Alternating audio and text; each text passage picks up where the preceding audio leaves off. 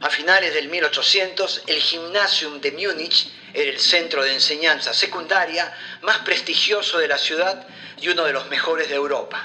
Sus profesores solo llegaban a las aulas luego de haber pasado rigurosos exámenes que, hoy sabemos, los calificaban para el puesto, pero no medían su grado de estupidez.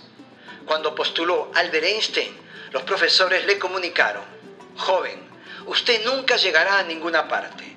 Tan solo con su presencia daña el respeto que toda la clase le debe a su persona.